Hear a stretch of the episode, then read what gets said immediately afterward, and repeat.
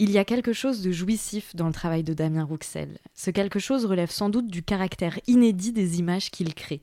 Damien Rouxel est fils d'agriculteur il a grandi dans une ferme bretonne. Aujourd'hui, il est artiste, photographe et performeur.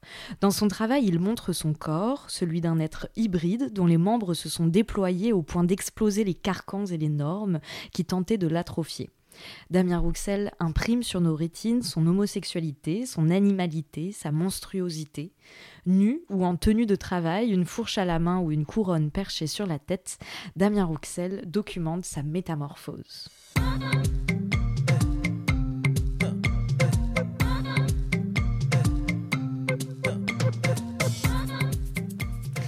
Présente est un podcast dans lequel je souhaite porter au jour ce qui vient en amont puis en aval de l'art contemporain. Mes questions portent donc rarement sur les œuvres en elles-mêmes, mais davantage sur toutes les réflexions et les doutes qui gravitent autour de celles-ci. Car ici, je m'intéresse d'abord à la manière dont la vie de mon invité impacte son travail, puis à l'inverse, à la façon dont son travail vient impacter sa vie. Dans Présente, j'essaye de mener les conversations comme j'ai l'habitude de le faire en tant que critique d'art, dans les ateliers d'artistes ou à la terrasse des cafés, sauf qu'ici nous sommes enregistrés et vous avez la possibilité de tout écouter. Bonjour à toutes et à tous, j'espère que vous allez bien. Aujourd'hui, l'épisode de Présente est donc consacré à l'artiste Damien Rouxel. Bonjour Damien. Bonjour Camille. Merci d'avoir accepté mon invitation. Bah, merci pour ton invitation et le temps que tu m'accordes et la place que tu vas donner à ma parole. Oui, bah, je suis ravie de l'accueillir. Est-ce que tu es prêt? Est-ce que je, peux me lancer dans cette première question? Ouais, moi je suis toujours prêt. Parfait. Alors du coup, euh, bien sûr que dans cet épisode, on va parler de métamorphose, de photographie, de transgression, etc. Mais avant cela, je voulais quand même qu'on prenne le temps de parler de ton parcours, parce que dès ta naissance, tu avais une vie un peu toute tracée finalement. On attendait sûrement de toi que tu reprennes la ferme familiale et que tu suives le parcours de tes parents qui sont donc euh, agriculteurs. Euh, pourtant, tu as fait le choix de devenir artiste. Et même si je ne pensais vraiment pas poser un jour cette question dans présente, je crois qu'elle vaut le coup d'être posée euh, aujourd'hui. Est-ce que, Damien, tu peux nous dire comment est-ce que tu es arrivé à l'art? J'ai l'impression d'être la pire intervieweuse qui soit et d'avoir genre vraiment chômé en, préparant cette interview, mais non, ça m'intéresse vraiment premier degré. Et comment un jour, du coup, tu t'es dit euh, qu'artiste était le métier que tu voulais faire? Euh, alors, je pense, enfin, ça a été tout un processus. Euh, donc, oui, de base, euh, je suis né garçon dans mhm. cette ferme. J'étais l'aîné, ce qui a probablement aussi impacté un peu mon vécu.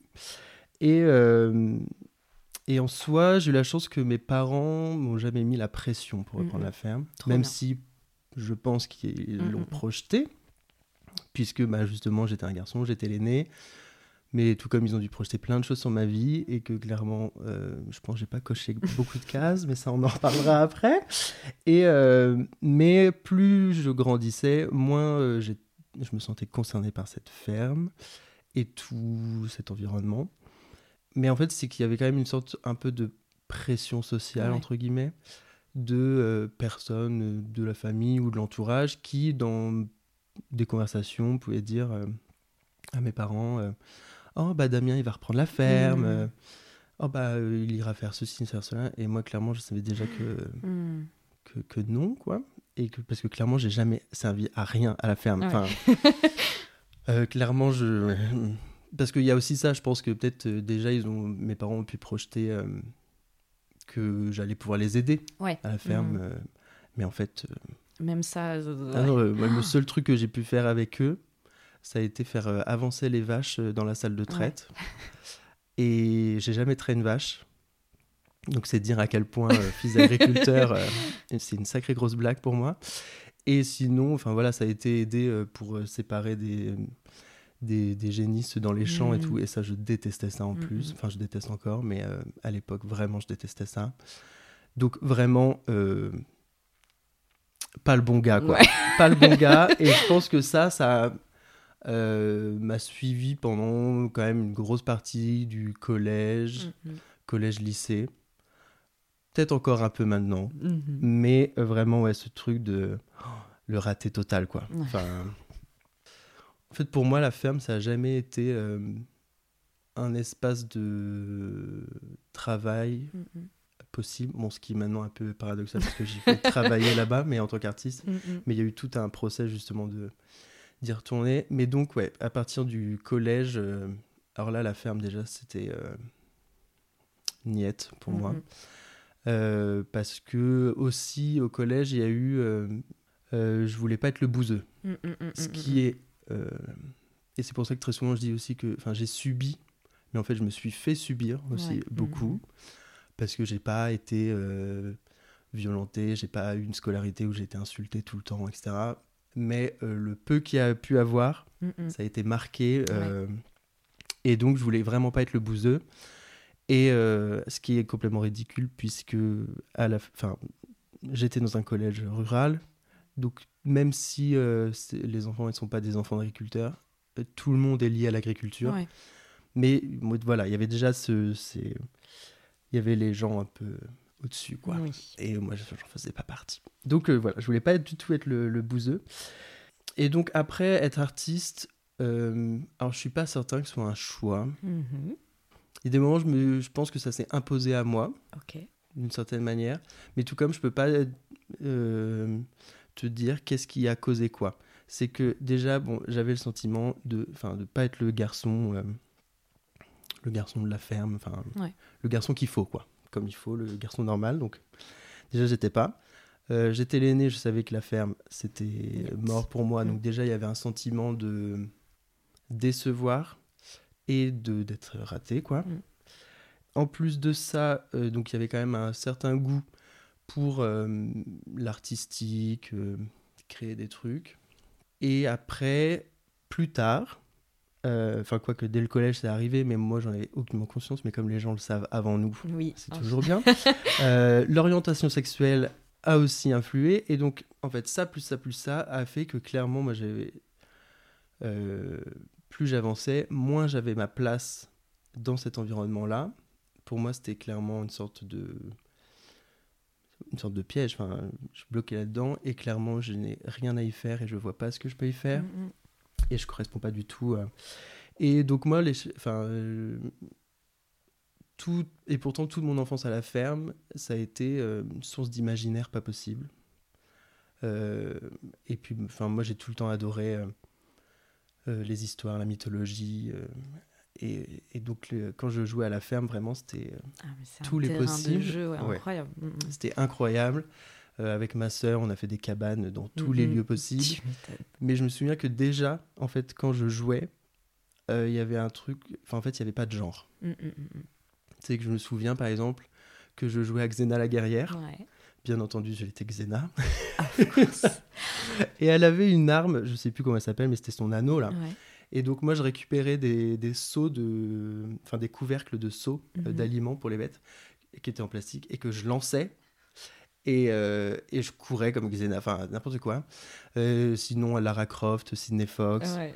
Euh, mais je- des fois, j'étais aussi bien chevalier. Je jouais à Pokémon. Enfin, Mm, mm, mm. donc euh, j'étais un peu. Ouais. T'étais tout à la fois, quoi. Tout, et voilà. mm. Et en plus de ça, clairement, je suis la génération Star Academy. Oui. Et donc, j'ai tout le temps en fait aimé la mise en scène et en fait la mise en scène de soi. J'ai toujours rêvé de paillettes, euh, d'être sur scène, d'avoir un show de ouf. Euh, et c'est toujours le cas. Mais, euh, mais des fois, bon, je m'en, approche un peu. au moins d'aller sur scène déjà. Mais voilà, il y avait ce goût-là de. Ouais. Mm, mm. Parce que pour moi, c'était aussi une possibilité de. Pour moi, cette mise en scène-là, tous ces costumes, la danse, etc., c'est. C'est de la mise en scène, c'est de la Mm. transformation. Et donc, il y a aussi le truc de. Pendant un instant, t'es plus toi. Et je crois que, en fait, ça, ça a été. euh, c'est ce qui est un peu le fil rouge de toute ma vie. C'est que, ok, il y a Damien, avec ce qu'il est. Mais euh, toute ma vie, j'ai passé mon temps à soit à m'amuser avec ça, euh, en me transformant, ou au contraire, me transformer parce qu'il fallait que je me cache, Ouais. ou que je me fonde mm, mm. dans la masse, ou que je cache certains aspects ou autres. Et euh, donc, ouais, je crois que c'est ça vraiment qui. Et c'est pour ça que quand je suis arrivé au Beaux-Arts, après, il y a eu très vite une pratique, euh, enfin, des questionnements autour du masque, du travestissement et Mhm. autres.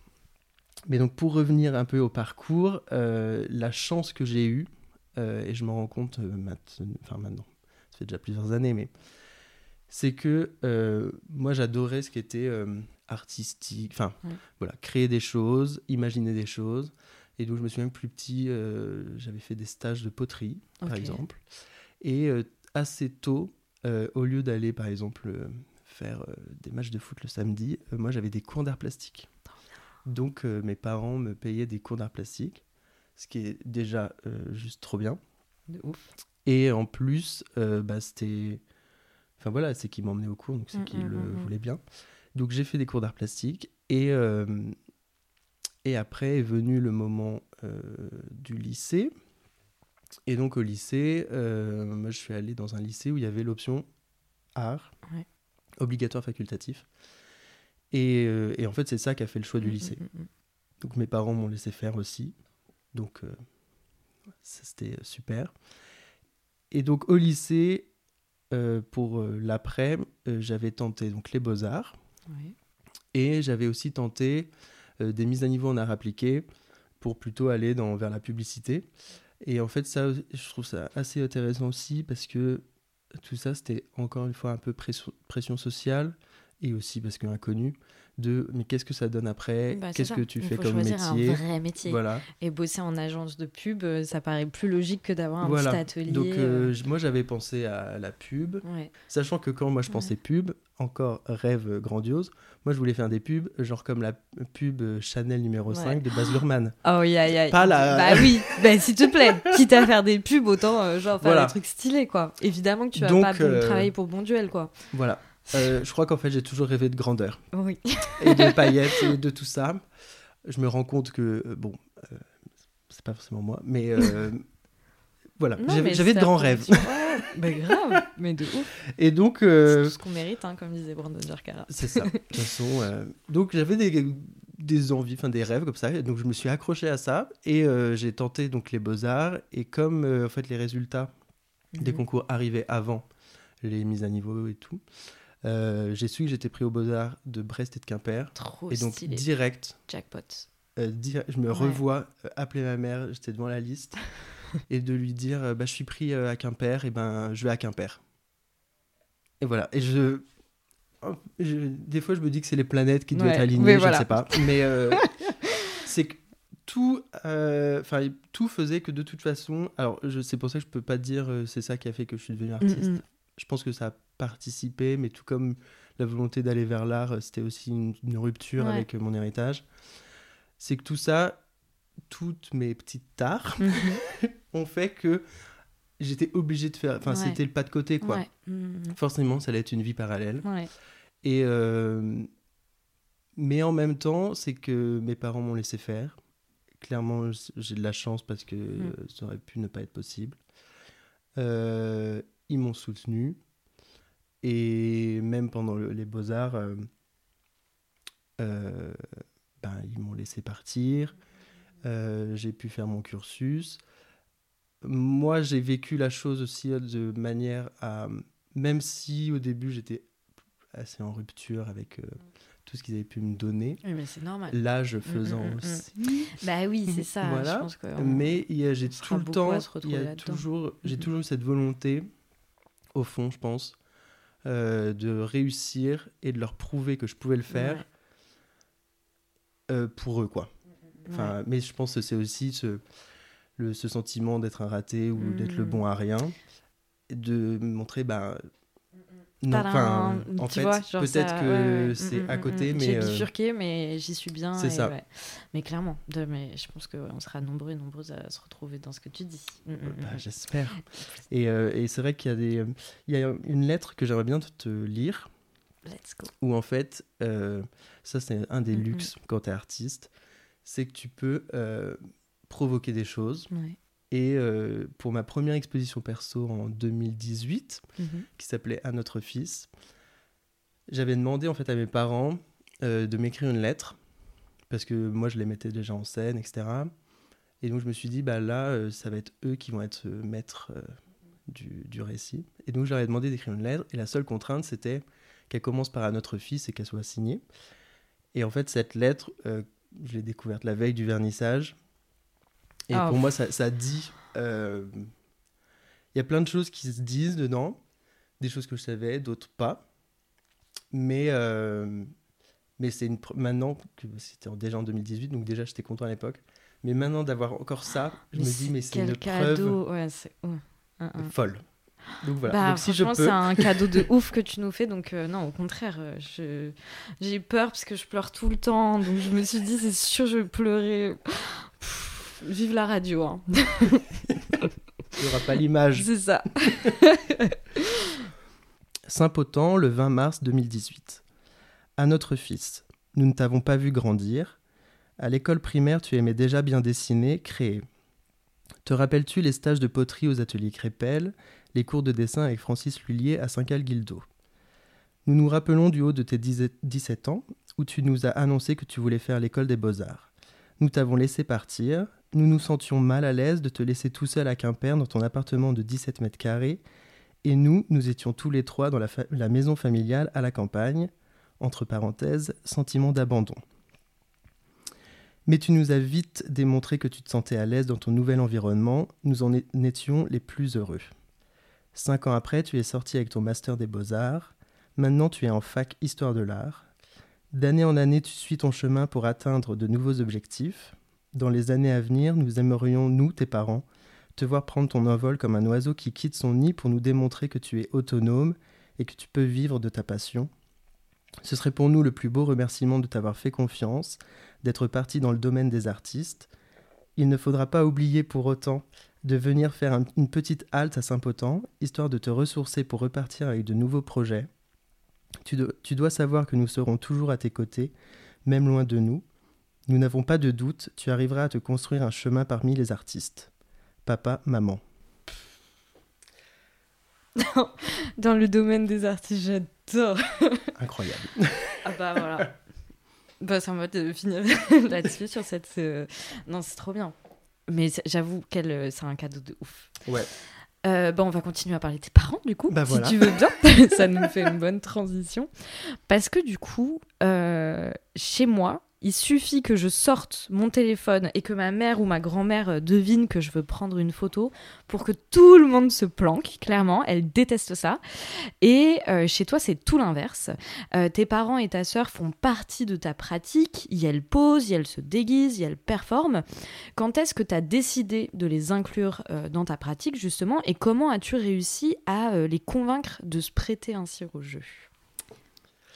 Alors, en fait, ça s'est fait assez naturellement, tout Mhm. ça.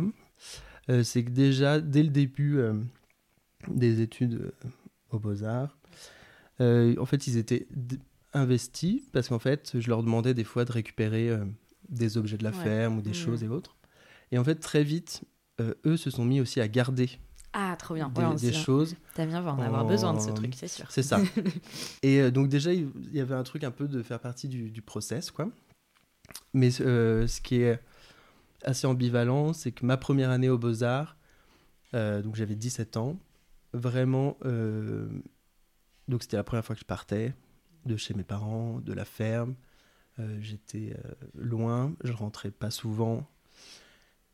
Clairement, euh, les Beaux-Arts, ça devenait pour moi aussi un espace où je pouvais devenir ce que j'avais à Ouais. devenir. Mm, mm, mm. Et, et puis, enfin, 17 ans, quoi, donc euh, période de bouleversement total Bah que tout le monde connaît. Mais donc, moi, j'étais vraiment dans une volonté de rupture totale euh, avec la ferme, avec euh, tout ça, enfin, tout ce qui m'avait un peu. Enfin, tout ce qui m'avait enfermé ou tout ce que je m'étais enfermé dedans, enfin, je sais pas. Et, et donc, il y avait une distance qui se creusait, forcément.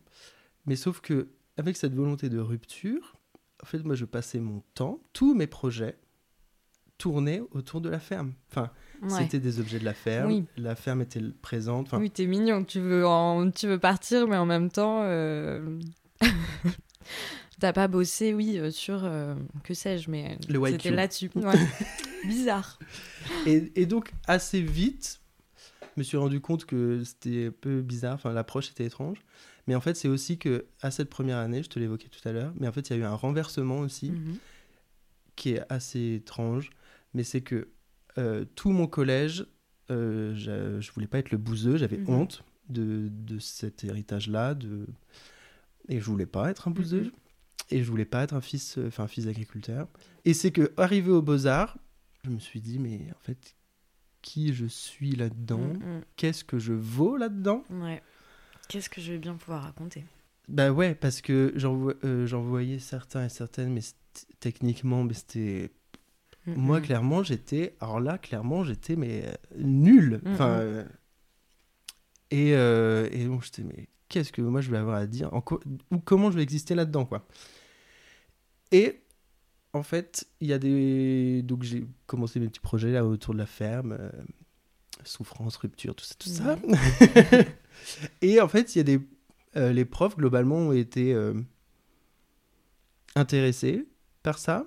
Euh, et, et donc là, en fait, il y a eu un renversement de, du stigmate, on va Mhm. dire, où je me suis dit que peut-être c'était ça qui allait faire mon individualité dans ce groupe-là. Et donc déjà, ça, en fait, je me rendais pas compte à l'époque, parce que ça me semblait naturel de le faire.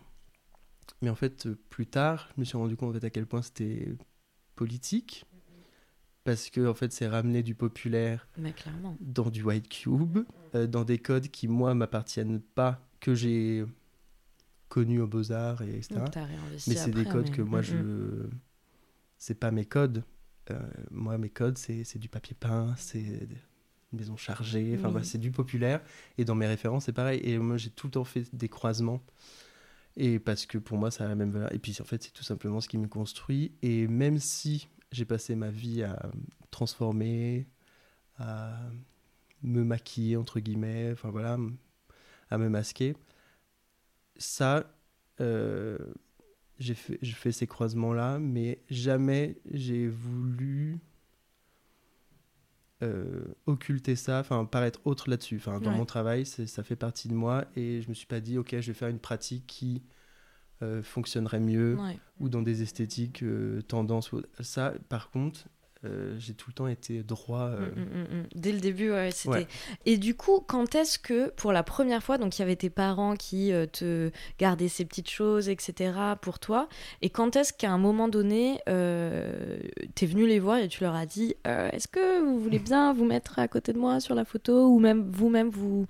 Enfin, quand est-ce que. Comment ça s'est passé, en fait, la première fois? Et ben en Parce qu'ils s- ils se donnent, quoi. ah oui, Genre vraiment pour celles et ceux Mhm. qui ne connaîtraient pas ton travail, genre vraiment c'est des mises en scène dans lesquelles tes parents sont vraiment parfois euh, euh, eux-mêmes maquillés, euh, etc. Enfin il y a vraiment un truc, c'est complètement fou quoi. Enfin Oui. c'est pas juste tes parents au boulot et toi qui es Mhm. à, à, à 100 mètres à essayer de prendre une photo, euh, machin quoi. Non pas du tout. non pas du tout. Ils sont un peu engagés, ouais. Ouais, un tout petit peu. à peine. Bah, en fait, ça a commencé qu'au début, justement, il y a ces objets-là que je prenais à la ferme et qui partaient aux Beaux-Arts. Mm. Donc, il y avait voilà, cette histoire de mouvement. Et assez rapidement, quand j'ai eu le déclic, où en fait, eh ben, c'est moi qui a fait l'inverse, je suis revenu à la ferme et j'ai commencé à poser dans la salle de traite ou autre. Mm, mm, mm. Et donc, je suis revenu physiquement. Et là, en fait, je suis revenu en tant que étudiant en art. Ouais. On va pas Mm, dire mm, artiste, mm, mais étudiant Ouais. en art. Et donc, on va dire avec la casquette quand même art. Ouais. Et, euh, et donc, reprendre possession un peu des espaces et euh, me faire cette place-là. Et donc, assez rapidement, au- par rapport au projet que je pouvais avoir, les questionnements, les profs m'ont dit de euh, d'aller euh, lire des bouquins féministes, études de genre, euh, donc Troubles dans le genre de Judith Ouais. Butler, etc. Donc j'ai fait ça pendant l'été entre la deuxième et la troisième année. Et donc là, Révélation. révélation de me dire, Oh, mais il y a des gens qui, qui ont écrit des choses qui me parlent, qui, qui parlent de moi, qui... Je ne suis pas seule. Même si, bon, déjà, j'avais conscience que j'étais de moins en moins seule, mais Ouais, mais Et, là, c'est euh, fou quoi. mais là, C'est vraiment- théorisé. ouais, c'est ça. C'est c'est- qu'il y a des... ouais. Tu te dis tout ce que tu as pu ressentir. euh, Mm, mm, mm. Et, euh, et donc, je lisais des choses forcément, moi, qui m'impactaient, en tant que jeune homme, jeune homosexuel, etc. Mais il y avait aussi tous les questionnements autour de- du féminin, du masculin, euh, de la féminité, qu'est-ce qu'être femme, etc. Et le premier portrait que j'ai fait, euh, donc j'ai demandé à ma mère. euh, donc en fait, tout simplement, je lui ai dit, maman, j'ai un projet pour les beaux-arts. euh, J'aimerais te prendre en photo. Est-ce que c'est possible? Il m'a dit OK. Et donc, le premier portrait que j'ai fait d'elle, c'est donc en 2013. Le portrait s'appelle Mère Butch. Oui. Où ouais. en fait, on mm. la voit en sous-vêtements dans Mm. la salle de bain. Et en fait, sur le visage, elle a de la mousse à raser. Mais oui. Et donc, ça, c'est le Elle premier est portrait. ouf cette photo, ouais. C'est la première. Ouais. Et c'est comme ça que tout a commencé. Ah ouais, mais t'as pas commencé euh, genre à moitié quoi. Genre c'est ouf. voilà. Ah ouais, purée, parce que ah ouais, donc vraiment, parce que t'aurais pu. Moi, je pensais que tu sais qu'au début tu t'étais un peu faufilé, Mmh. etc. Qu'ils avaient sans doute dû te dire genre oh non mais je suis laide là-dessus, arrête ta bien Mmh. machin. Enfin moi c'est bah du coup je projette ce que je vis Ouais, à la ouais. maison en fait. Mais trop pas. Première photo, Ouais. la, ta maman en mode butch, soutif, mousse à raser, etc. Ouais. Incroyable. Je la mettrai, euh, si, euh, si tu le veux bien, euh, sur Instagram pour que les Oui. gens puissent euh, Avec plaisir. voir Il faut de quoi on montrer parle. cette image. Elle est extraordinaire. Elle est trop belle, cette photo en plus. Et, et en fait, et moi, clairement, tout ça, je l'ai fait de manière très naïve. Quoi. Mm, mm. Enfin, j'étais étudiant, j'avais des projets, il fallait que je fasse mes projets. Ouais. Oui, c'est ça. C'était en plus, du coup, c'était de l'ordre des devoirs en fait. Tu Ouais. vois, donc il y avait un truc. Bon bah comme. euh, Enfin, on y va quoi. De toute façon, Et- comme tu vas faire euh, entraîner ton fils à Mm. faire sa dictée, bah là, bon bah écoute, euh, let's Et, go. quoi. euh, et puis moi, il y avait ce truc où, bah, en soi, c'était mes parents ou ma sœur. Mm. Et en soi, ça, franchement, c'est ça- c'était naturel que ce Mm, soit mm. avec eux parce que c'est mes parents et ma Bah sœur. oui, c'est tout. Faire ouais, ça avec quelqu'un. Ouais, étranger à moi, là, mais c'est avec le, Oui. encore une fois l'addition, je me dis oui, c'est complètement fou parce que même ma mère m'a posé aucune question, Ouais. elle a fait et je me souviens d'un truc, c'est que avant donc que je lui dise ce qu'on va faire, arrive le moment pour mettre la, la mousse à raser, donc je lui donne la bombe et elle me dit euh, Ah, je te laisse faire, moi je sais pas faire ça. Donc c'est moi qui a mis la mousse à raser, enfin ouf. trop bonne patte quoi. Ouais. Et euh, non mais franchement, clairement j'ai beaucoup de chance. Mm. Euh, et donc ça, ça s'est fait comme ça. Mm. Et là ça a été le début où j'ai fait d'autres euh, photos, vidéos. Mon père, euh, pareil, il y a une vidéo complètement folle que j'ai fait bah, en troisième année pour mon DNAP où en fait on voit mes parents dans la chambre, chacun de leur côté du lit. Et en fait ils se déshabillent. En fait on se rend Mhm. compte qu'à la fin ils ont... Enfin on se rend compte à la fin quand ils sont déshabillés qu'ils ont inversé leurs vêtements. Mm. Donc en fait, on voit mon père avec un soutien-gorge, Ouais. le soutien-gorge de ma mère. C'est ouf. Et euh, donc j'avais ce genre de projet qui se passait à la... Mais en fait, on dirait que tes parents elles-mêmes sont euh, de très bons et très bonnes élèves. Tu sais, Ah, y, fond. il y a trop un truc de premier de la classe, genre, bon bah c'est bizarre, mais on veut quand même que euh, tes profs puissent projeter Mm. en eux le fait que ce sont des très bons élèves, quoi. clairement, Il y a, trop ça, je trouve. ce que tu dis, ouais, du bon élève, c'est... Je pense, pas... ça- je pense que ça a pu se faire parce que c'est mes parents, c'est ma Mm, famille. mm, mm, Et en fait aussi parce qu'ils sont agriculteurs Ouais. et que pour eux, le travail, c'est toute leur vie. mm, mm. Et donc je pense que pour eux, c'était aussi un moyen de m'aider Ouais. euh, dans mes études et c'était mon travail. Donc, Et donc j'ai eu la Mm, chance mm, qu'en fait aussi, ils l'ont toujours fait euh, sérieusement. Oui, c'est ça. Mm. Et ce qui m'arrangeait bien, c'est surtout qu'ils ne posaient aucune question. C'est incroyable. Genre vraiment, c'était modèles à proprement Ah ouais. parler. Et moi, genre. clairement, ça m'allait très bien parce que je voulais pas Bah oui, va expliquer à ta mère. euh, pourquoi on ouais. fait ceci, pourquoi on fait cela, Mm, euh, pourquoi euh, j'ai une robe dans la maison, pourquoi on fait ceci, pourquoi on fait ça. Non. Sachant que le coming out n'était pas fait. Non, mais c'est Ah non, ouais, non. Tout, en fait, mon coming out a été fait à la fin des Beaux-Arts. Donc il y a déjà plein de photos qui avaient été faites de ma mère avec la mousse à raser, euh, moi et ma sœur euh, sur le canapé où j'ai une perruque, Mm, mm. Euh, mon père et moi, l'un à côté de l'autre, avec un triangle rose Ouais. sur, euh, Oui, bah sur oui, le, ouais, le- ouais. le vêtement. Toutes ces photos-là, elles étaient faites. la Mm, vidéo où on me voit avec ma mère à un moment donné à table dans la cuisine où elle est en train de regarder un magazine. Moi, je suis avec une de ses robes et on parle normalement. Enfin, tout ça, ça a été fait. J'étais aux Beaux-Arts. Le coming out n'était pas fait. Mais il avait même pas à être fait en fait. Et bah, c'est là où il y a un autre. c'est que euh, moi, en même temps, c'était aussi un moyen de. En soi, je voulais pas le dire mm, parce mm, que mm. je savais que ça se passerait pas bien. Mm, mm. Mais en même temps, ça, les, les projets se faisaient. Et clairement, mon travail, à mon sens, a tout le temps été aussi euh, prendre un risque, se mettre en difficulté. Et euh, même encore maintenant, même si c'est autre chose, mais à l'époque, c'était vraiment la prise de risque. Parce Bah oui. que c'est, euh, c'était me confronter à la ferme, me confronter à mes parents. Dans notre relation, on est très peu expressif. Mm. On va pas se dire je t'aime, on va pas se toucher. Et là, en plus de questionner le genre, très souvent, il y a de la proximité. Euh, les corps, des fois, il y a un peu de nudité. Enfin, il n'y a pas de nudité totale, mais il y a quand même. euh, et ça, jamais. Enfin, Ouais. donc tout ça, ça a vraiment été. Et donc vraiment, ça a été prise de risque, mais tout le temps, quoi. Et en fait, et comme tu dis, potentiellement, il n'y avait pas à faire. Sauf qu'à un moment donné, il y a eu. Mm, mm.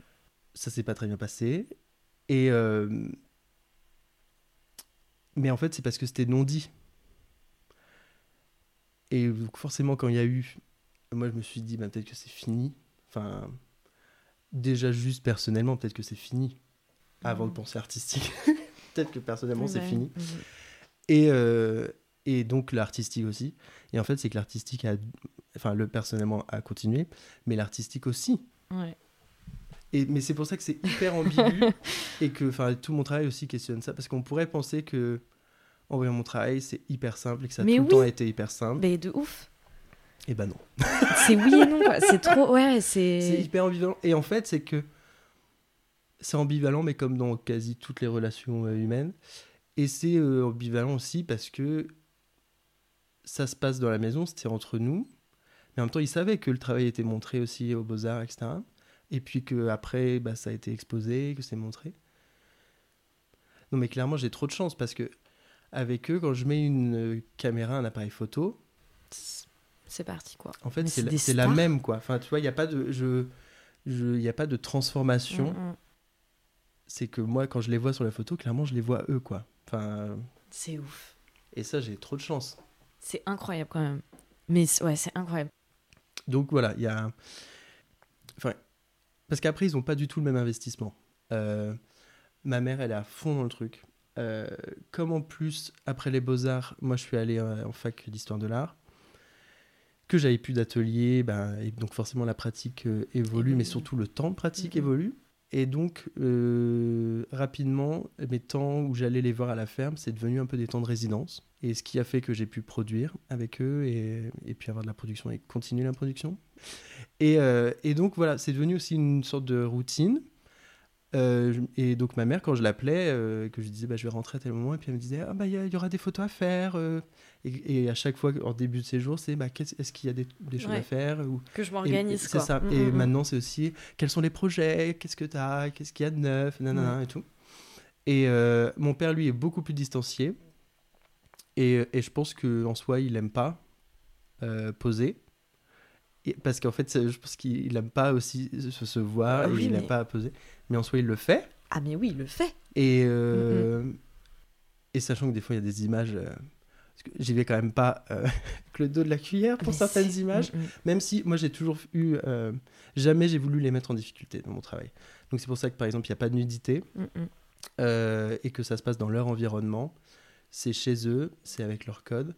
Il y a des, des mises en scène qui sont violentes ou qui projettent beaucoup de violence ou de questionnement. Mais je veux pas les mettre en. Je veux pas qu'ils se sentent pas bien Bien sûr. ouais. parce Mm, que sinon, bah, je vois pas l'intérêt. Mais c'est clair qu'il y a des images. euh, a- J'ai quand même fait une image où euh, je vais trancher la gorge de mon mm. père Ouais, mm, mm. parce que je reprends l'iconographie de David et Goliath. Mm. Enfin, il y a un peu de Mm, violence, mm. mais on fait. Et euh, et puis bah ma sœur, c'est encore différent. C'est que ma sœur, donc, euh, on a 5 ans et demi de différence. Donc quand j'étais aux Beaux Arts, qu'avec ma mère, bah, je, je photographiais, je questionnais justement cette féminité parce que ma mère a certaines caractéristiques, on va dire, masculines. Mm. Bah, ma sœur, elle, euh, elle, c'était au contraire une féminité en construction. Enfin, c'était Mm, pas mm. du tout. Donc, j'ai joué avec de l'ambiguïté, etc. Et, euh, mais le rapport est pas du tout le même avec ma sœur. Ma sœur, combien de fois elle m'a pas dit, de toute façon, sur tes photos, je suis tout le temps moche. Ouais, bah, classique, quoi. Une Euh, ado. Mm, mm. quand je te fais, euh, quand je lui dis, bah oui, j'ai besoin de toi pour une photo, elle fait, oh, Ah, c'est encore. con, Et puis sinon, maintenant, c'est, euh, bon, maintenant, quand est-ce que tu me donnes de l'argent? Parce que euh, Non, mais elle a bien raison, merde, alors. euh, c'est mon image quand même. C'est ça, hein Et je fais, bah ouais, bah, ça, dès que je peux, je fais. Mais pour le moment, c'est pas la richesse. Et, Ça euh, viendra. ça viendra. Et en fait, la, je pense la photo qui dit un peu tout, c'est le portrait royal, Mhm, Oui. où on est tous les quatre Ouais. avec euh, En tenue de travail. en tenue de travail avec les couronnes de princesse en plastique sur la tête. Et là, clairement, il y a les, enfin, il y a les personnalités quoi. Ouais. C'est qu'il y a ma mère qui est devant, qui clairement est concentrée sur et qui fait bien le, pro- enfin, qui fait bien et qui est là et qui euh, est soucieuse que ça se passe bien. Mon père qui est là, mais distancié, mais il est là. Ma sœur qui est accoudée en mode Ah, Bon, c'est long. moi. et, euh, et puis il y a moi qui est derrière, qui a une pause, euh, enfin qui est aussi, je suis debout et tout, Mm, mm. mais avec juste une main sur l'épaule, où déjà ça fait, euh, enfin parce qu'en fait j'ai pas du tout le même rapport au corps qu'eux, et je m'en suis rendu compte aussi à force de travailler avec eux. Et, mais ça, c'est clairement, là ça dit tout. Mm, C'est le portrait royal, c'est le portrait de famille parfait pour, ça dit vraiment l'implication des, des quatre, C'est ouf. mais c'est assez dingue, et, et clairement moi c'était très naïvement, pour moi c'est de toute façon ça se faisait avec eux parce que c'était comme Ils ça et c'était ouais. normal. Mais Limite ils sont là pour ouais. ça. Non mais franchement il y avait bah non, mais c'est mes parents, enfin, mm. et c'est quand j'ai passé mon diplôme bah, de troisième année que je montre justement la photo de ma mère, la vidéo, etc. Et, euh, et là, le, le jury, euh, à un moment, me dit euh, Mais vous vous rendez compte de ce que vous faites faire à vos parents euh, C'est dingue. Bah oui, c'est ouf. Et moi, j'ai fait Ah bon Je te jure. Parce que, mais, Ouais. mais- mais je m'en rends compte maintenant. Mm, De, oui, Mais la tu vois, c'est trop que- ces trucs de dans les familles justement qui arrivent pas à dire je t'aime où il y a une certaine pudeur, etc. Euh, du coup, ça passe par tellement d'autres Mm. Et notamment par ce genre de truc. Enfin, tu vois, quand tu vas euh, chez ta mère et qu'en fait, elle te dit, euh, genre, euh, Camille, il fait froid, genre, mets une écharpe, mets des gants, mets un machin, mets truc. Oh, et puis je t'ai fait ça à manger, et puis tu pourras prendre ça, et puis machin, et puis c'est bon là-dessus. Euh, T'es en mode, eh oh, c'est bon, en fait, je suis une adulte. Je sais comment il faut Mhm. m'habiller quand il fait froid, Bah oui. et encore. Mais du coup, c'est une manière aussi de. Bah, c'est ouais. ça, exactement. Mais, et puis de euh, garder son rôle de parent, quoi. C'est que Ouais. du coup, quand tu fais tout ça, tu restes le parent, Mhm. même si la personne, elle est adulte face à toi, quoi. Ah C'est bah que tu essayes de te convaincre qu'elle a encore besoin de toi, tu vois, la personne en question. Mm. Mais trop fort. Et, euh, et du coup, dans ton travail, donc il y a toi, il y a ton corps, il y a ta famille, et il y a cette ferme aussi. Mhm. Euh, mais quand ces visages disparaissent, quand tu montres euh, autre chose que des photographies, alors un bruit se fait entendre. Ce bruit, ce sont euh, des insultes sexistes et homophobes. On en croise beaucoup dans ton travail, et classistes aussi d'ailleurs. Mhm. Euh, je crois qu'elles ne rentrent jamais directement en contact avec ton image ou celle de ta famille, mais elles sont quand même là, écrites à la main sur une assiette ou sur les murs de la galerie Marcel Alix où tu montrais ton travail cet hiver. Pourquoi tu as décidé de, laisser, de leur laisser une place justement dans, son, dans ton travail? Alors, euh, je suis très content que tu me questionnes euh, sur euh, ces mots. Parce qu'en fait, dans mon travail, je pense que même s'il y a beaucoup d'images, Mhm. les mots sont hyper importants. Euh, toutes ces insultes, toutes ces phrases, bon, c'est des choses que j'ai pu entendre, Oui. Mais aussi des choses que j'ai pu prononcer. Mhm. Euh, parce que ben parce que oui moi aussi j'ai été homophobe euh, parce qu'il fallait enfin c'est comme ça Bah bien sûr, Voilà. mais c'est complètement donc, euh, intériorisé. et voilà Mhm, c'est mhm. totalement intériorisé et et il y a plein de phrases que j'ai entendues qui m'ont pas forcément été adressées pour certaines phrases mais c'est des choses que tu entends dans les conversations Oui, d'adultes et tu sais pas forcément que ça te concerne mais tu sens quand même que déjà il y a hum, y a ça rentre en écho ouais, parce qu'en fait tu sais pas ce que t'es en fait c'est pas le le moment pour mais c'est que tu sais que Il y a des trucs où faut pas aller. voilà Mm, mm. et euh, Mais surtout que nous, on est quand même la génération de, du mariage pour tous. Et que du coup, dans les familles, est rentré à un moment donné le débat. Euh, Ouais. Et la question de l'homosexualité, etc. Et de, de l'équation LGBT sont rentrés dans nos foyers, même dans les familles où, qui a priori euh, euh, étaient absolument hétéros, Mm. etc. bah, en du fait coup, on a été Ouais. à à- au regard de, de- que nos parents avaient sur euh, la question, quoi.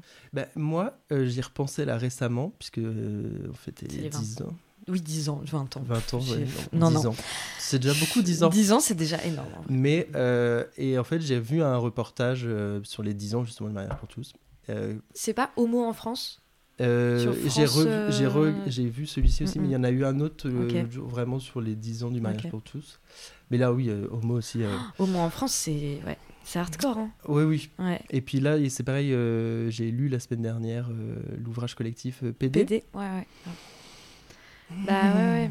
Oh, les mm, échos. Ouais, c'est. Et, euh, mais en fait, c'est que je me suis rendu compte Euh, moi, je suis un peu, je suis passé à, à côté du mariage pour tous. Mm, mm. Euh, C'était 2013. Mm. Euh, moi, j'étais aux Beaux Arts. J- Et, et en fait, le fait que ce soit arrivé dans les dans les foyers, moi, je l'ai pas eu parce que j'étais plus chez mes parents. Et donc d'un côté, tant mieux. Donc j'ai pas eu ça. Euh, et en fait, je dis que moi, je suis passé à côté parce qu'il y a plein de choses où et d'un côté, maintenant, je m'en veux un peu, mais c'est qu'à l'époque, moi, le mariage pour tous, j'étais, mais de toute façon, le mariage, euh, C'est un truc d'hétéro, je justement. enfin, je vais pas me marier. Enfin, ça me- oui, ça te concerne j'avais l'impression de pas être Mm, mm. concerné. Ouais, mm, mm. Sauf qu'en fait, j'étais, cons- en fait, j'aurais dû beaucoup plus m'appliquer parce que j'étais concerné, parce que l'homophobie était plus que présente. Oui, mais t'étais un gamin et t'avais d'autres trucs à gérer à ce moment-là, voilà. Damien, quand même. hein. mais Enfin, moi, je suis- j'espère qu'il n'y a pas de culpabilité à ce Non, non, moment-là, quand même. mais voilà, je me dis qu'en fait, je suis passé à côté de ça. Ouais. Euh, parce qu'en même temps, moi, à ce moment-là, il y, avait, pour moi de. Enfin, même si voilà, j'étais un jeune homosexuel, mais il y avait plein de choses à déconstruire Mm. parce que, en fait, je me rends compte que dans mon, mon enfance et adolescence, il y avait. En fait, pour moi, déjà, je pouvais pas me dire que j'allais être homosexuel plus jeune parce qu'en fait, pour moi, ça n'existait pas. Oui. Parce que j'avais aucun modèle. Enfin, dans, Mm, mm. que ce soit dans la famille, dans l'entourage ou dans. Je savais même pas que ça existait. Bah oui. Enfin, c'est un Mm, peu mm, comme mm. artiste. et- Ouais. Donc, T'es juste chelou, mais c'est tout, quoi. donc je Mm, savais pas. Et, euh, et puis quand, dans les années 2000, il y a eu quelques premières représentations, moi, je me sentais pas du tout Concerné euh, concerné parce que c'était à Mm, mm. l'opposition totale. Euh, je me souviens par exemple Vincent McDoom. Ouais, bah oui. Bah, les Euh, premiers trucs, c'était télé-réalité. Hein. Voilà. T'avais Et- toujours le PD de la, de, du truc.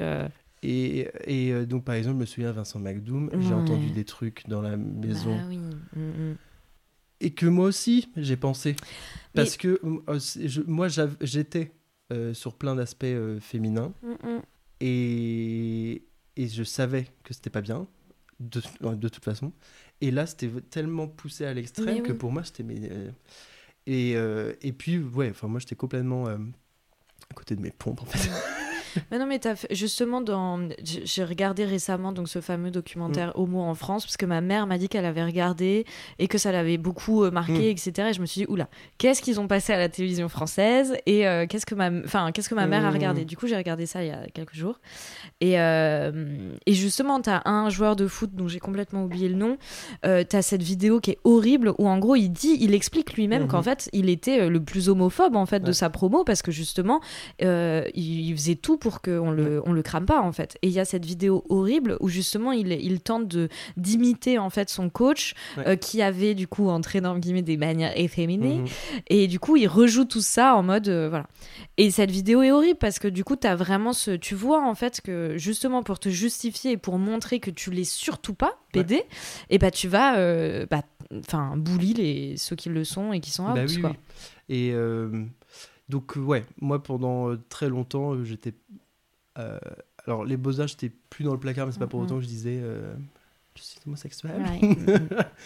Euh, alors que ma- maintenant voilà c'est comme ça et je c'est plus une problématique Mm. mais là les insultes ou ces phrases là pour moi ça a vraiment été des phrases percutantes Mm. qui m'ont marqué qui pour beaucoup m'ont blessé Bien sûr. Et comme je disais tout à l'heure il suffit de me l'avoir dit une fois pas besoin que tous les tout le temps à la cour de récré on me pointe ou autre juste le fait Ouais, bien sûr. euh, moi, je. Puis, bon, je dis que mes parents n'expriment pas beaucoup, mais moi non plus. Euh, Donc, je suis quelqu'un de très sensible, Mhm. mais euh, on m'a appris, malheureusement, mais on m'a appris à. C'est peut-être mon côté le plus mec, Mhm. potentiellement, malheureusement, mais de verrouiller total et de pas exprimer, enfin de pas fendre l'armure, parce que pour moi, en fait, fendre l'armure, c'est preuve de faiblesse euh, Mhm, mhm, totale. Je me déteste à ces moments-là, mais Oui, bon, c'est comme euh, ça, c'est transmis et donc step c'est à step, déconstruire. bien mais, euh, ouais, un et, euh, processus. et donc voilà, toutes ces insultes là, toutes ces phrases, euh, elles sont là. Et en fait, ça a commencé avec donc cette assiette que tu évoques, où dessus j'ai inscrit tu es, la honte, de la famille maman. Et donc, euh, en fait, c'est une assiette en rio, euh, typique bretonne, et dans l'idée vraiment des assiettes qu'on peut mettre au mur en décoration, quoi. Et donc, moi, j'inscris cette phrase-là, phrase que j'ai entendue euh, le lendemain de mon coming out téléphone, parce que mon coming out s'est fait au téléphone. Et, en fait, donc c'est ma mère qui m'a dit cette phrase. Bon, sur le moment, clairement, je l'ai pas bien vécu. Mais en fait, assez vite aussi, je me suis dit que dans Tu es la honte de la famille, parce que bon, elle me l'a dit, mais elle était quand même en train de pleurer en même mmh. temps. Euh, du drame total, euh, c'est que tu es la honte de la famille. Pour moi, il y a aussi, dans cette phrase-là, ça dit aussi surtout le regard des autres, mm, mm. Ah bah oui. de la famille et en fait des gens. Parce qu'en fait, je pense que, comme on disait tout à l'heure, c'était non dit, mais clairement, enfin, à un moment donné, c'était, enfin, oui, c'était caché parce que c'était pas dit, mais en soi, ce que je faisais, c'était non dit parce que ça n'avait pas être dit. Enfin, voilà, c'est ça. Ça se faisait et il y avait mm, plein de. Et, euh, et, donc, je pense que l'annonce a été un peu une sorte de choc. Mais en soi, je pense que la personne avec qui j'ai eu le moins de difficultés, outre ma sœur, mais parce qu'il y a aussi une histoire de génération, donc ma sœur, c'était. Euh, mm, mm. euh, avec ma mère, ça s'est fait euh, hyper simplement. Mais bon, pour autant, on n'en a jamais reparlé mm, en tant que tel. Aussi bien de cette phrase que. Mais avec ma mère, ça s'est fait beaucoup plus simplement. Et, mais donc, cette phrase, en l'inscrivant aussi, ça a été une manière un peu de exorciser le mal. et en même temps aussi, c'est que toutes ces phrases ou ces insultes, pour moi, c'est qu'elles font partie du décor, de mon décor intérieur. C'est ma maison, enfin, ça m'a construit, c'est comme ça. Ça fait partie. Et donc, bah ok, c'est des étapes. Et, euh, et donc, très souvent aussi, j'aime par exemple cette pièce-là, ou même des textes que je peux écrire, ou d'autres choses. Les mots, c'est que j'aime les mettre avec. Euh, quand il y a des installations, par, euh, par exemple avec mes images, en fait, j'aime les mettre ensemble mhm. parce qu'en fait, d'un coup, ça vient signifier le fait que, comme on l'a dit tout à l'heure, c'est pas si simple que ça, mhm. que c'est pas ok, c'est la pride à la ferme, loin de là. Et, euh, et, d'un coup, ça vient, voilà, euh, re-questionner, c'est que ok, il y a des, il y a ces images-là qui se mhm. font, qu'on pourrait penser comme impossibles dans ces environnements-là et complètement folles et improbables en même temps, il y a ces textes-là, ces phrases-là, ces mots-là. Donc il y a ces pensées-là qui existent, qui vont totalement en opposé de ces images. Et en même temps, tout ça cohabite. Mm. Et en fait, ça, il y a ça, je pense, dans tous les milieux. Bien sûr. Mais que on... Et c'est aussi, bah voilà, et, moi, très vite, quand il y a eu le coming out de fait, après, j'ai fait, maintenant c'est dit, mm, mm. ils savent la relation a perduré, euh, les projets artistiques avec eux aussi. Mais c'est qu'après, c'est moi j'étais, ok, on continue tout ça, mais euh, c'est moi je leur impose, je vais pas leur imposer mon copain. Euh, ils savent, c'est le temps qu'ils fait. S'ils veulent qu'on vienne, ils nous disent, mais moi je, enfin je viendrai tout seul, mais je vais pas imposer. Ils savent ce qu'ils perdent ou pas. Mais et, chacun fait son job. Et, et, en fait, il y a aussi toutes les photos. Quand tu parles au début, euh, dans l'introduction, moi ça m'a beaucoup parlé de comment euh, euh, la vie impacte le travail et le travail impacte la vie. Mm, mm, mm, Clairement, moi je pense que mon travail en est vraiment là-dedans parce que quand je vois avec mes parents toutes les évolutions qu'il y a eu, mais aussi moi de mon côté, le regard que je peux porter sur eux et leur environnement qui a totalement changé. Quoi. Bah oui. Et donc, ouais, non, ces, ces mots-là, c'est euh, hyper important. Euh, J'ai aussi une petite pratique de l'écriture, euh, soit pour des bandes-sons, pour des perfs, ou des textes que j'énonce, ou alors pour des textes en tant que tels, ou pour des installations. Et j'aime euh, j'aime les phrases impactantes, j'aime un peu les ah uppercuts. Ah bon Ça m'étonne que les punchlines, ça te parle, tu vois. et, euh, et là, j'ai un projet d'exposition personnelle à Lorient pour la fin d'année. Et, et, donc, le titre de l'exposition, c'est mhm. Qu'est-ce qu'on va dire de nous? Ah, bah oui, donc ça. Et Avec ce que tu nous viens de voilà. Et donc, il va y avoir des images, il va y avoir des installations.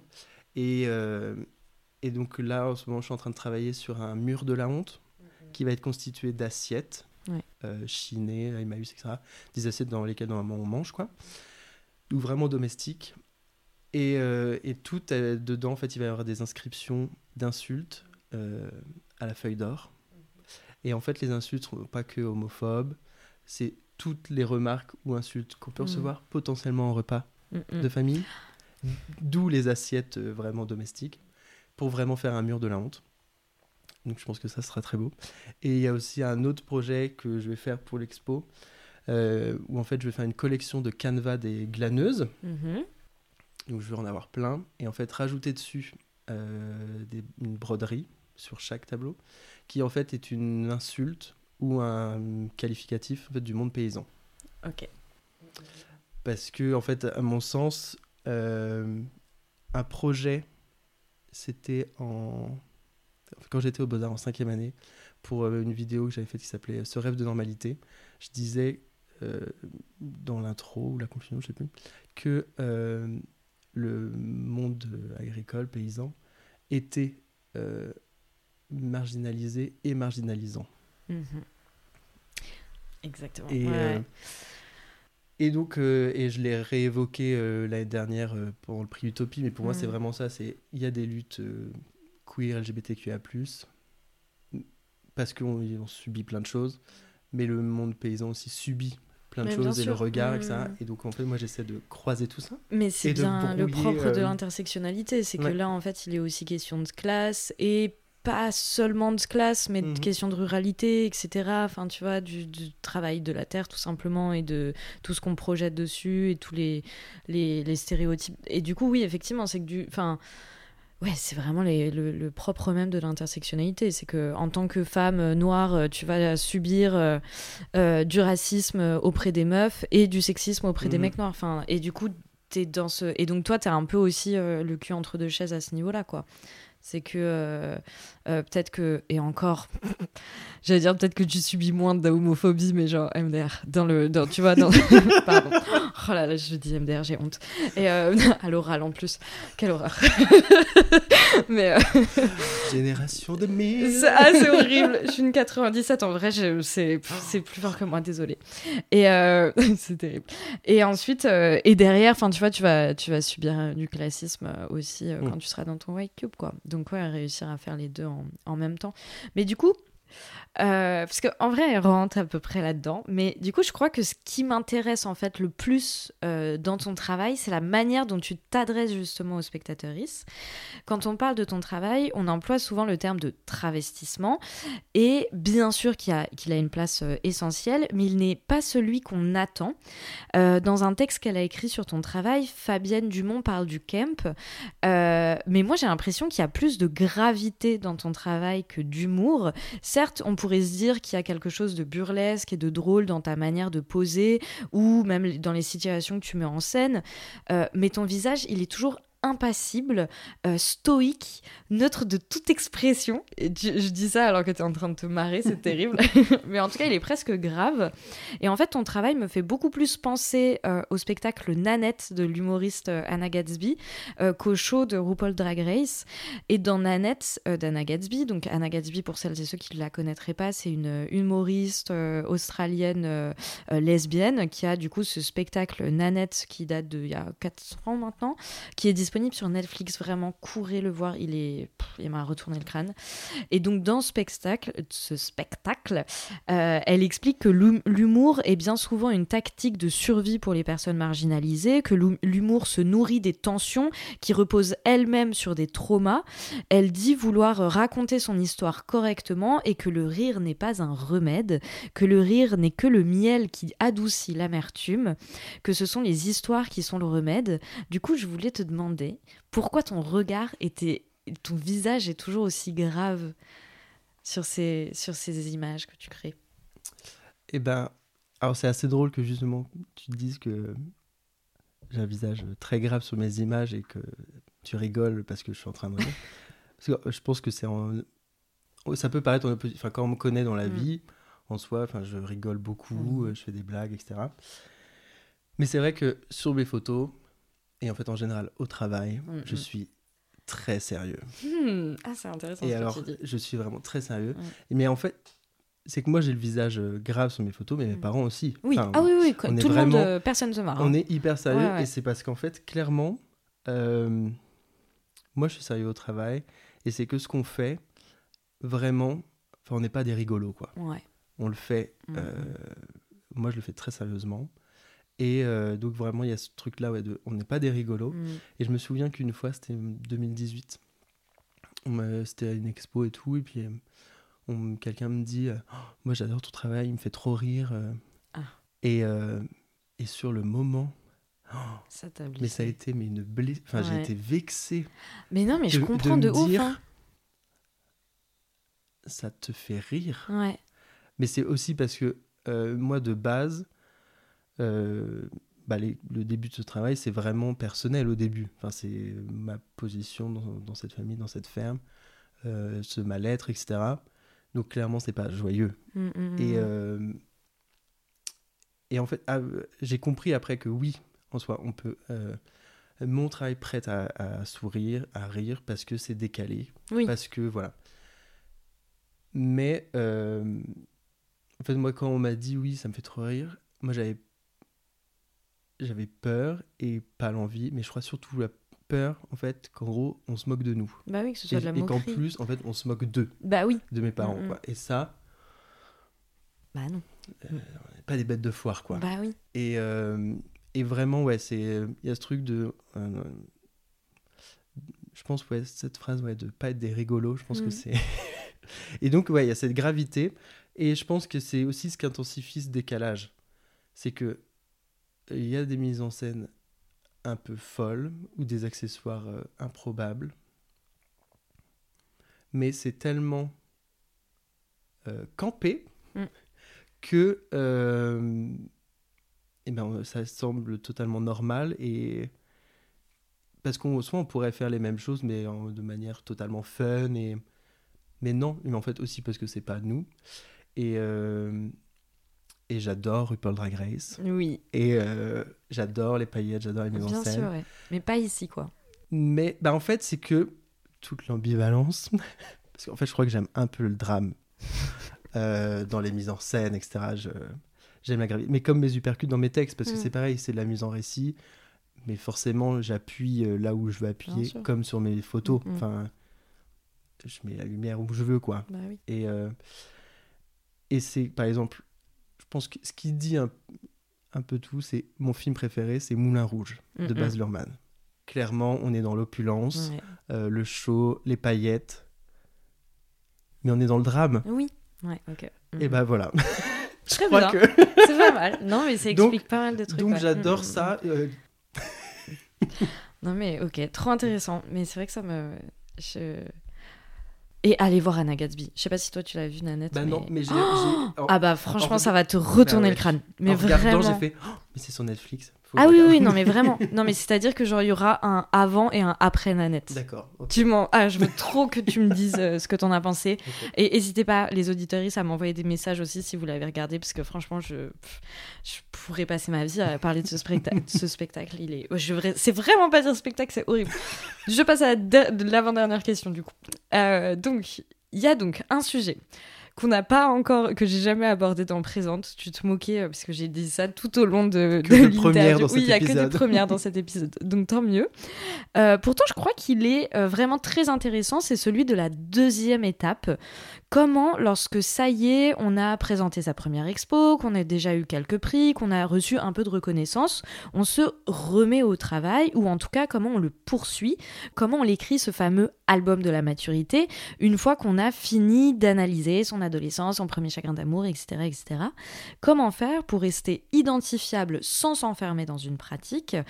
Euh, je pense que tu es la personne parfaite euh, à qui poser cette question parce que l'année dernière euh, a un peu marqué un tournant en fait dans ta pratique. Tu as été beaucoup montré, etc. Enfin, ton, travail était vraiment très présent. Mais aussi parce que tes parents partent à la retraite. Euh, et vendent cette fameuse ferme qui est donc un personnage à part entière de ton récit. Euh, comment tu te projettes dans la poursuite de ton travail à partir de tous ces changements-là, du coup? Grosse question. hein. Grosse En vrai. question. Je sais même pas si tu as les réponses, enfin la réponse à cette question, les ou là. J'ai Ah ouais. toujours des réponses. tu sais. Très bien. C'est juste que là, on part peut-être pour une heure de conférence. Franchement, Non, mais- on sera coupé par ma batterie. Mais Voilà. J'adorerais. Euh, en soi, c'est vrai que l'année dernière a Mm, mm. été une, une année assez importante Ouais. euh, pour plein de sur plein d'aspects différents. Mm.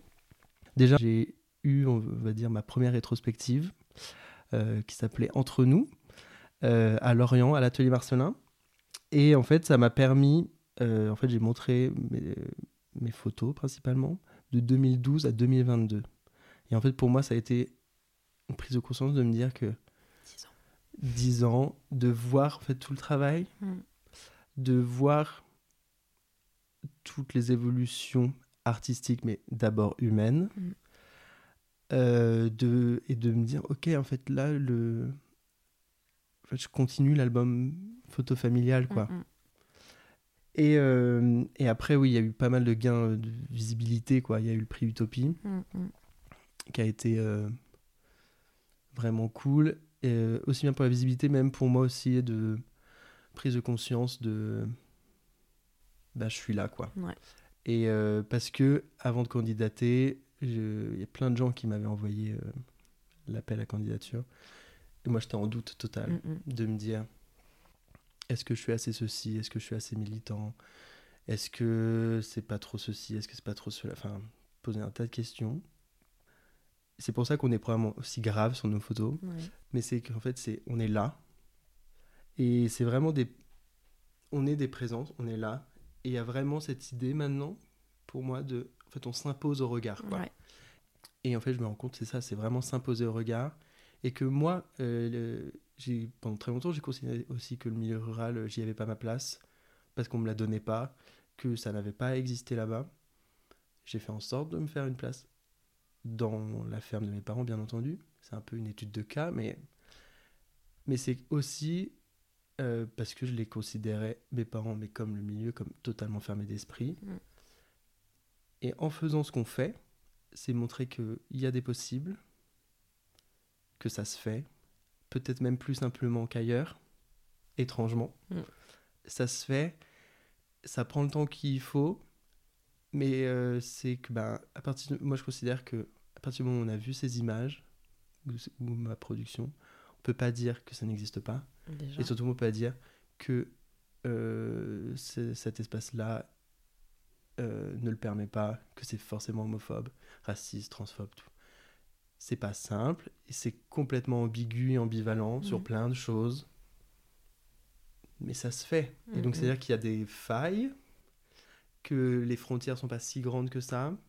Et clairement, euh, moi, ma pratique, euh, je pense, a clairement sauvé euh, ma relation avec mes parents et mes parents avec moi aussi. Parce que moi, j'ai eu le sentiment d'être différent, mais mes parents, ce que j'ai dû leur envoyer, ça a dû être que ça aussi. Mm. Qu'on n'était pas pareil, que je voulais surtout pas être pareil. Être comme eux, Donc, ouais. c'est-à-dire que probablement de leur côté, il y a eu aussi. euh, c'est obligé. Et je me rends compte qu'avec mon travail, on n'est pas passé. Enfin, moi, je suis pas passé agriculteur, eux sont pas passés euh, artistes.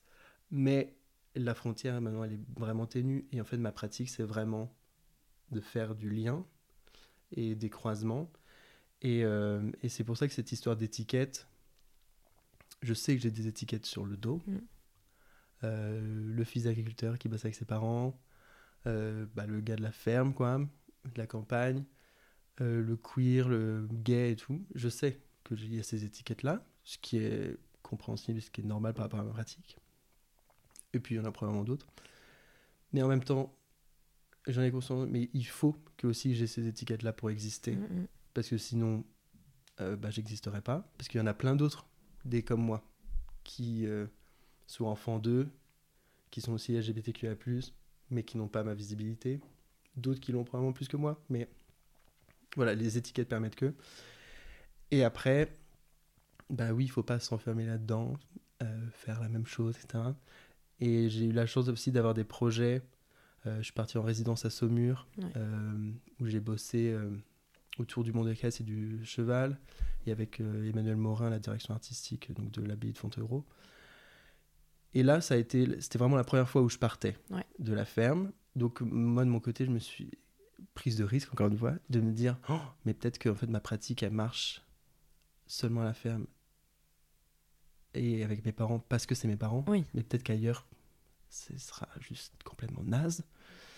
Euh, ou peut-être que j'y arriverai pas.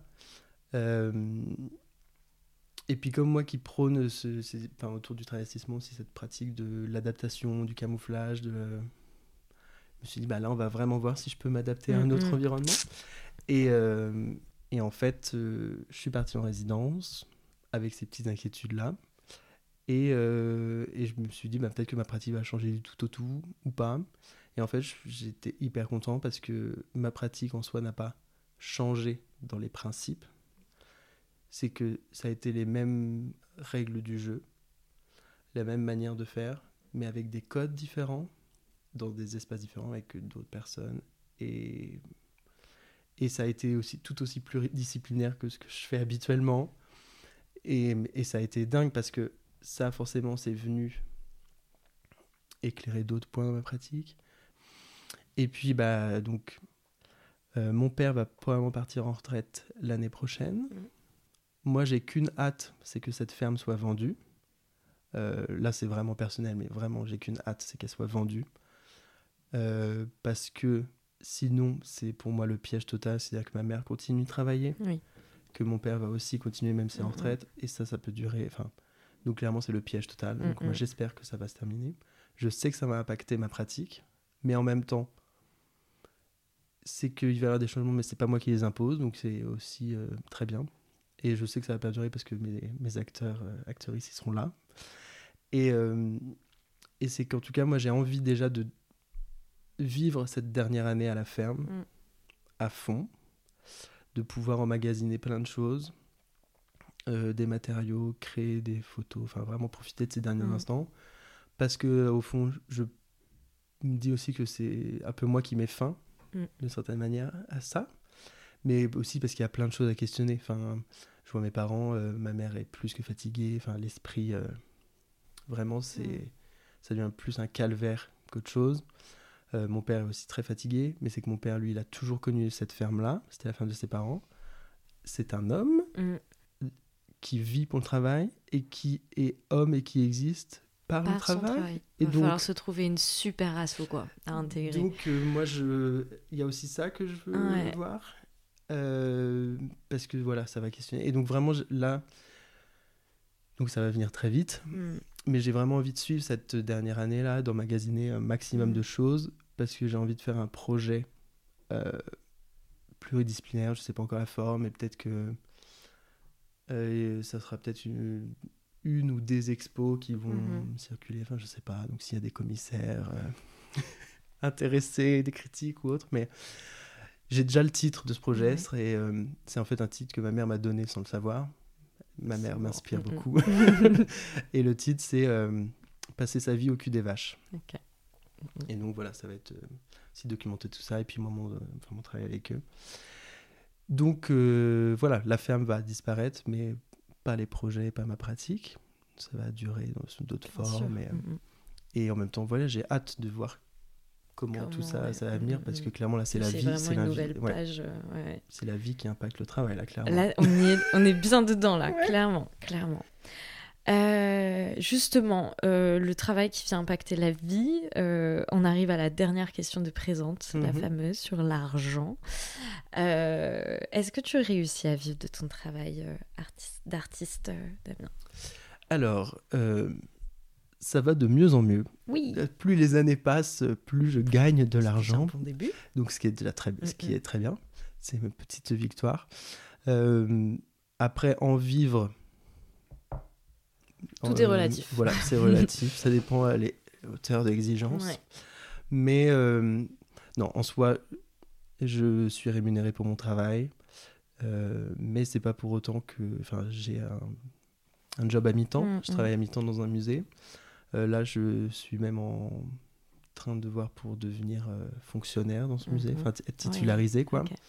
Parce que euh, pendant plus d'un an et demi, j'ai pas eu de job alimentaire. Mm. Parce que les... j'avais des projets et puis en fait. Ça correspondait pas. ça ça prenait correspond trop de pas, temps. voilà, Mm, c'est mm. pas possible de, de gérer le job alimentaire, etc. Et en fait, l'année dernière, justement, ça a aussi été un tournant parce qu'il y a eu beaucoup de choses.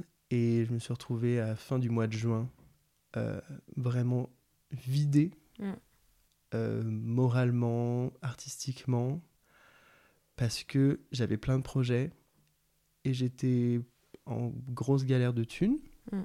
Et je passais mon temps découvert positive, alors que j'avais plein de projets. Euh, et, et donc, assez vite, euh, il y a eu ce truc aussi de, avec le l'artistique de, ma, de faire comme si bah, c'était un job alimentaire. Mm. Euh, donc, clairement, ça, ça me plaisait pas. Surtout qu'en plus, pour un job alimentaire, bah, c'est pourri parce que ça paye pas à hauteur. Clair. Et puis, il n'y a pas Et- de, de début ni de C'est fin. ça. quoi. Et puis, c'est en vraiment que bah, moi, je fais pas ça pour ça. Mm. Et je veux aussi faire des projets, moi, qui me parlent. Ma pratique, depuis que je suis diplômé, j'ai jamais demandé de subvention. Mm. J'ai eu cette année une première bourse Mm. euh, qui s'est présentée. Donc, voilà. Donc, je suis très... Mais ma pratique, clairement, je l'ai fait, on va dire, tout seul, entre Mm, mm. guillemets. Mais c'est... ça a pu se faire parce que dès ma sortie d'études, euh, donc j'ai fait histoire de l'art, donc j'étais aussi boursier, ce qui m'a permis euh, de poursuivre aussi ma pratique.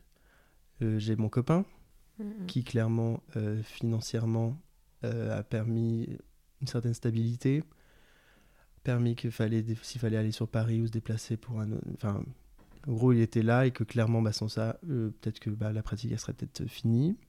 Donc ça parce que j'ai pas les moyens, enfin il y a- des loyers à payer, enfin donc Oui, voilà. Donc heureusement qu'il qu'il était, là, pour cette stabilité et qu'il veut bien aussi, Mm, mm. qu'il accepte de. Mais sauf que l'année dernière, en fait, pour moi, ça a été trop. Enfin, Ouais. j'ai pas envie de lui faire subir ça tout le temps. Et même moi, c'est que t'as des projets, mais juste parce que t'as pas l'argent qui rentre, parce que t'attends ton argent, Oui, c'est souvent ça. ouais. que tu dois réclamer ton argent, qu'on te dit je suis parti en vacances, euh, donc je ferai le virement à mon retour. Enfin, Je en espérant que ça vous impacte Mm, pas trop. Enfin, moi, j'ai reçu Bah, ça dans un mail. ouais. euh, je... J'étais fou. Et euh, donc là, j'ai fait, ok, j'ai eu cette possibilité-là d'avoir un, un mi-temps.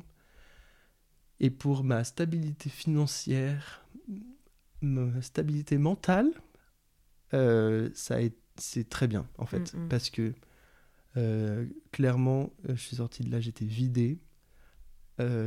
Donc là, je suis beaucoup plus tranquille. Parce qu'il n'y a pas ce- ces soucis financiers, même si c'est pas l'opulence, mais Oui, mais au moins, tu as cette Voilà. stabilité. et ce qui Mm, peut permettre que, ben, oui, même si tu dois encore attendre des fois des, Mm, des rémunérations, c'est plus simple que si vraiment euh, Tu attends ça pour que vivre, tu n'as rien, Ouais. quoi. Mais quand même calculo quoi. Genre c'est vraiment faut vraiment pas avoir besoin de thunes pour partir en vacances euh, en ayant des factures en cours quoi. Tu te dis genre je sais pas. Mais c'est toujours la même rengaine euh, toujours le mois de juillet août on finit toujours Mhm. par courir après les gens mais s'il vous plaît genre vraiment partez en vacances en ayant tout payé quoi. Ouais. Et, et après, en même temps, heureusement qu'il y a des personnes euh, hyper. euh, cool- Enfin, qui vraiment ont conscience, Mm. en fait, de, de Oui, de nous, plus et, en plus. Mais du coup, ça, ça rend encore plus fou quand tu as des Ouais. gens qui persistent parce que tu es là, mais on en parle de la Mhm. précarité de plus en plus, c'est un sujet, on parle de tout ça, etc. Comment tu peux te permettre de partir sans payer 1000 balles, tu vois, quelqu'un, ou même 300, tu vois Mhm. Ah oui, en fait, compte, hein. euh, Même 100 euros, ça Ah compte. oui, franchement, on est à 100 balles près, les gars. Ouais. Vraiment. Donc, euh, Si pour toi c'est pas important, tu vois, et que tu peux vivre euh, un mois de plus euh, avec euh, 1000 euros qui ne sont pas dans ton compte, tant mieux. Mais genre, ouais, ça me rend ouf. non, Mm, c'est mm. assez fou. Et, Ouais. et moi, en fait, ouais, j'ai tout le temps travaillé job alimentaire plus la pratique. Mais en... moi, ma crainte à la sortie de Beaux-Arts, c'était toujours que la pratique disparaisse. Qui Ouais. Patrick, moi, ça a été ma hantise. J'ai tout fait en sorte pour que ça perdure, même si des fois c'est moins. Oui, bah c'est en dents mais hein, ça. Mm, mm. il fallait que ça perdure. Et en fait, surtout, et j'en profite, Ouais. euh, c'est. euh, J'en suis là aussi aujourd'hui, euh, pas que parce que j'ai bossé et que je me suis donné les moyens, mais aussi parce que j'ai été soutenu, parce qu'il y a mon copain, mais aussi parce qu'il y a toutes les personnes qui ont fait, euh, qui m'ont donné, qui m'ont accordé du temps, de la visibilité, parce que sans ça, probablement, je serais mort-né dans mon œuf, là. Euh, parce qu'il y a eu Fabienne Dumont, quasi dix- enfin, quatre mois peut-être après euh, ma sortie des Beaux-Arts, qui décide de présenter mon travail au prix Aïka, prix de la critique. Donc, c'était mon premier texte critique. De la Ah visibilité. ouais, direct, le premier texte critique qui dure 7 minutes, quoi. Bah ouais, et, euh, et, et c- mais c'est un choix qu'elle avait Ouais. fait parce qu'elle avait pensé à deux artistes, puis après elle m'a dit, bah en fait, euh, je me dis, c'est toi qu'on a vraiment Mhm. besoin.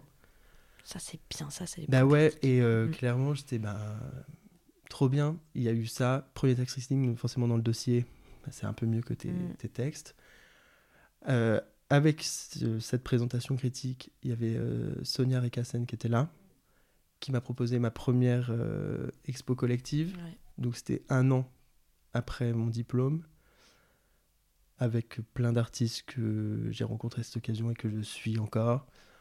Et en fait, de fil en aiguille, voilà, il y a eu tout ça. Il y a Julie Crène, qui est un soutien. euh, et, parce que c'est pareil, c'est que j'ai la chance que j'ai rencontré des personnes. Et c'est pas forcément que pour un projet, c'est qu'on on se retrouve des Ouais. années après, euh, elles suivent. euh, et enfin, vraiment, c'est des vrais soutiens. Sonia, euh, j'ai réexposé avec elle, a présenté mon travail euh, au FRAC euh, Poitou-Charentes pour des acquisitions. Julie, on, a déjà travaillé plusieurs fois ensemble. On va retravailler ensemble sur des projets.